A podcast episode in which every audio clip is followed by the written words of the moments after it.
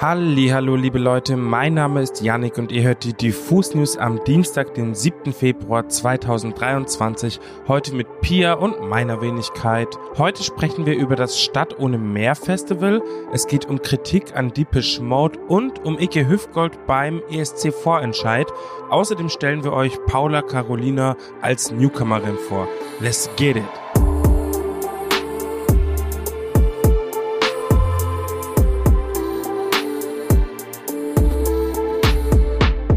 Im Oktober 2022 präsentierten Dave Gann und Martin Gore nach dem plötzlichen Tod von Andy Fletcher in Berlin große Neuigkeiten und kündigten ihr kommendes Album Memento Mori für den 17. März 2023 an.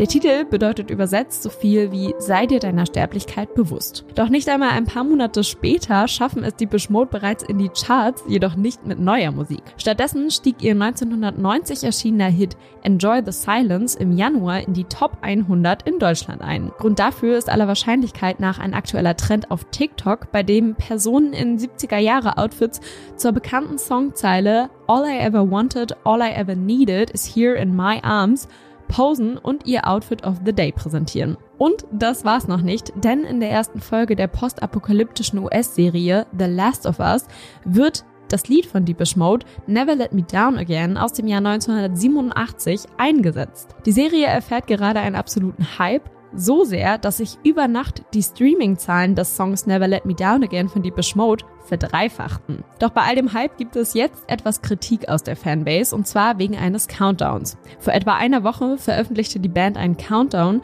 der nach sieben Tagen am 3. Februar 2023 um 18 Uhr ablief. Also genauer gesagt am letzten Freitag. Viele haben zum Ende des Countdowns mit dem Release der ersten Single zum neuen Album gerechnet. Doch was sie stattdessen erwartete, sorgte für Ernüchterung.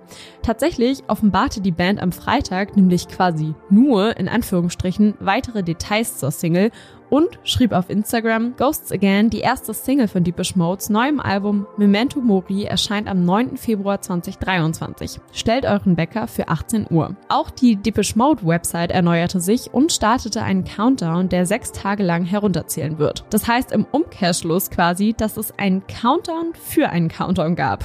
In den Kommentaren regen sich einige Fans jetzt darüber auf, andere sehen es eher gelassen. Doch was euch vielleicht Trost spendet, heute müsst ihr nur noch zweimal schlafen und dann gibt es auch schon die neue Single von Deepish Mode, Ghosts Again.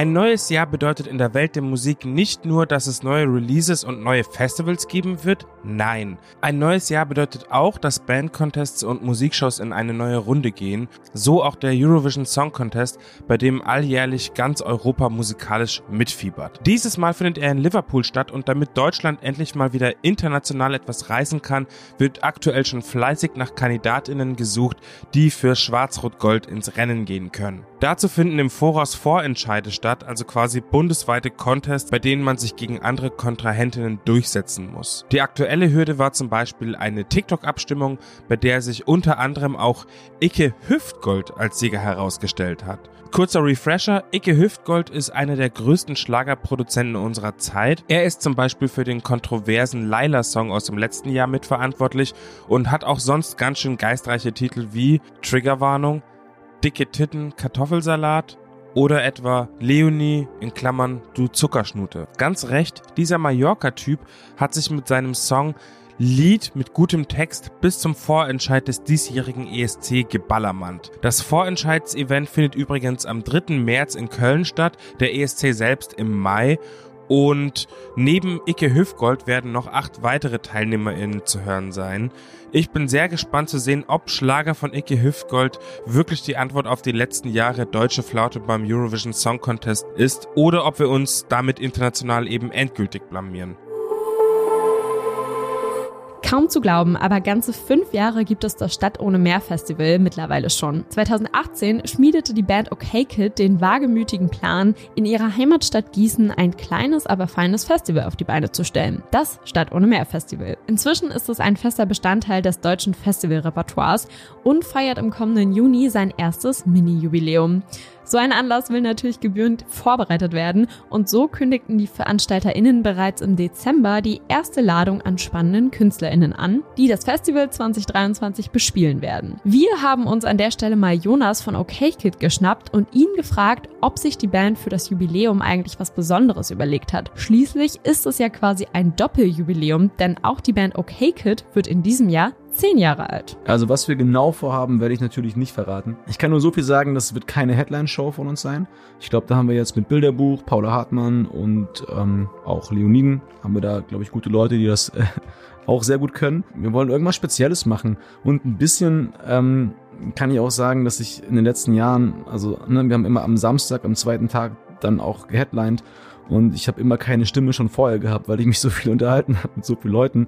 Und die ganze Anspannung bleibt bis zum Ende des Festivals. Deswegen so ein kleiner Spoiler könnte sein, dass schon recht früh was passiert. Und dann können wir auch einfach feiern und das Festival genießen, was wir sonst auch nicht wirklich können. Jonas hat es gerade schon erzählt, in diesem Jahr sind unter anderem Acts wie Paula Hartmann, Chiagu, Dilla, die Leoniden oder Bilderbuch angekündigt. Und mit der Band, also Bilderbuch, haben OK Kid ja sogar eine kleine Vorgeschichte. Bei der ersten Tour äh, 2013, also auch zehn Jahre her, hat Bilderbuch äh, Support bei uns gespielt. Da haben wir uns kennengelernt und dann haben wir uns sehr oft getroffen und dann muss man, glaube ich, nicht mehr viel erzählen, was bei Bilderbuch passiert ist. Äh, einfach eine riesig große, extrem geile Band geworden. Das ist halt besonders schön, dass die jetzt irgendwie sich einrichten können, dass die kommen und dass das so dass das so funktioniert. Und obwohl es bei vielen VeranstalterInnen gerade was Ticketverkäufe angeht ja etwas wackelig aussieht, scheint es beim Stadt ohne Meer Festival wirklich gut zu laufen. In einem Instagram-Post schrieben die VeranstalterInnen nämlich erst vor kurzem,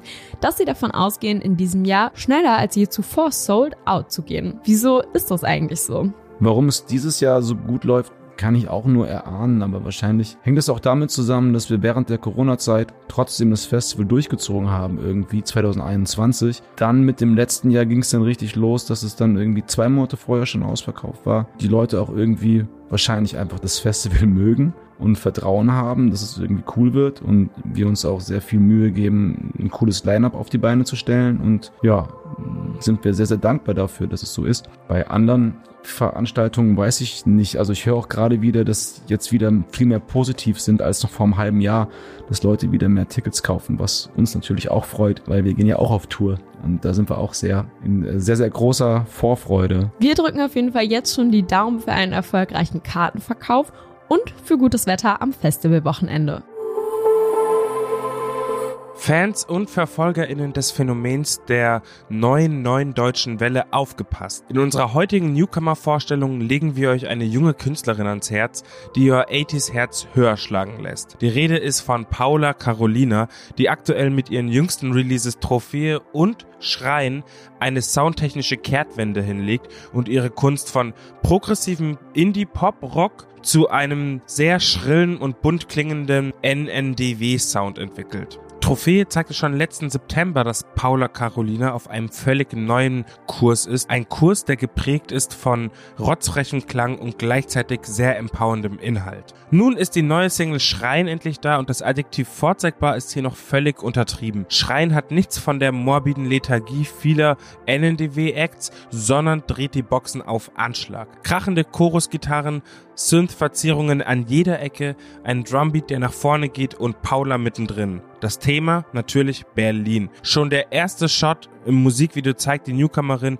in den ikonischen gelben U-Bahnen der Hauptstadt. Kurz danach vor dem nicht weniger ikonischen Berghain und dem immer wachen, hell erleuchteten Kühlregalen der Spätis. Textlich witzelt Paula Carolina charmant über die Metropole und ihre Leute.